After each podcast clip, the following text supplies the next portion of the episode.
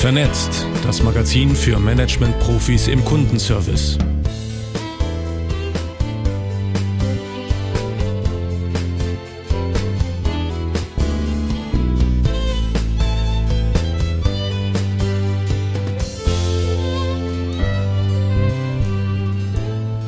Vernetzt, Ausgabe 23 im ersten Halbjahr 2021.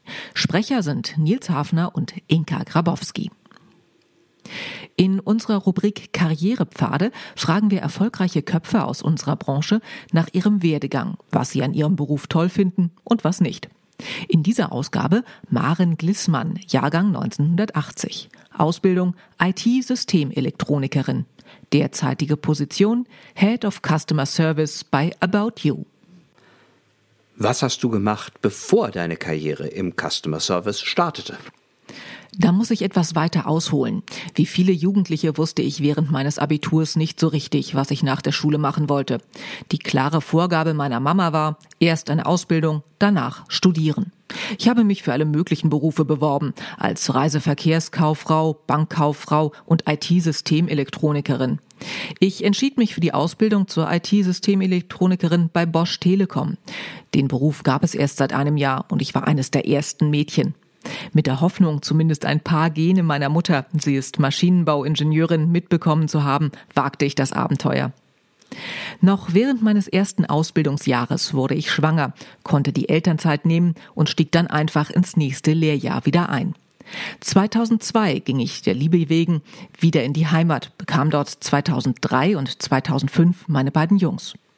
Zwischenzeitlich hielt ich mich mit diversen Jobs über Wasser.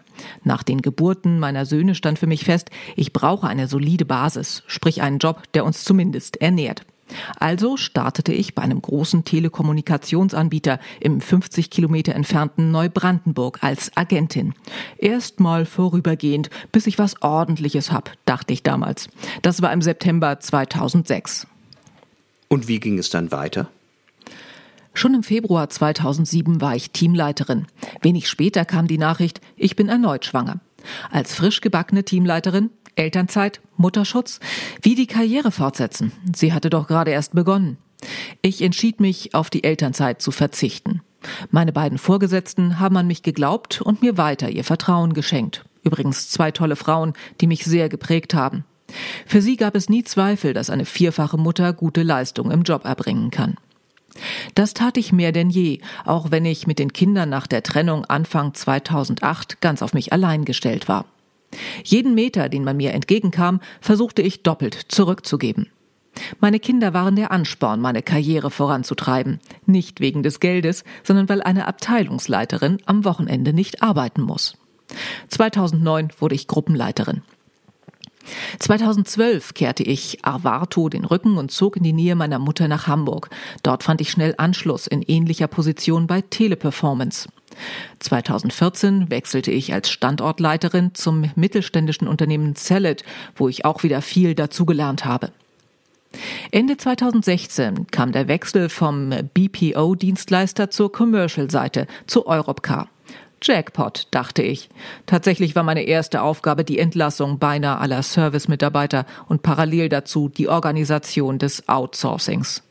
Das war eine prägende Station. Mein damaliger Chef Markus Scholz hat mich sehr beeindruckt.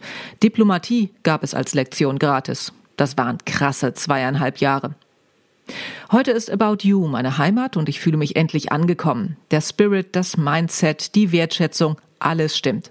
Von mir aus darf About You gern mein berufliches Zuhause für die nächsten Jahre sein.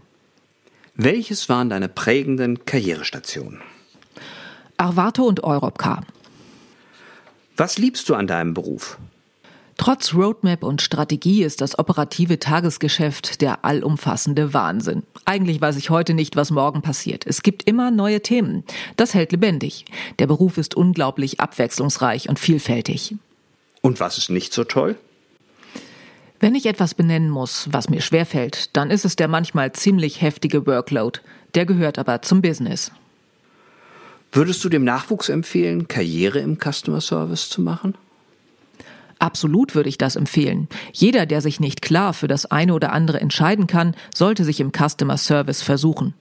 Es ist aus so vielen Berufssparten etwas dabei. Man braucht Affinität für Zahlen, technisches Verständnis, Empathie, Psychologie, Kreativität, Durchsetzungsstärke und hat ständig wechselnde Rahmenbedingungen. Customer Service ist ein Inbegriff von Diversity. Man kann sich in vielerlei Richtungen entwickeln.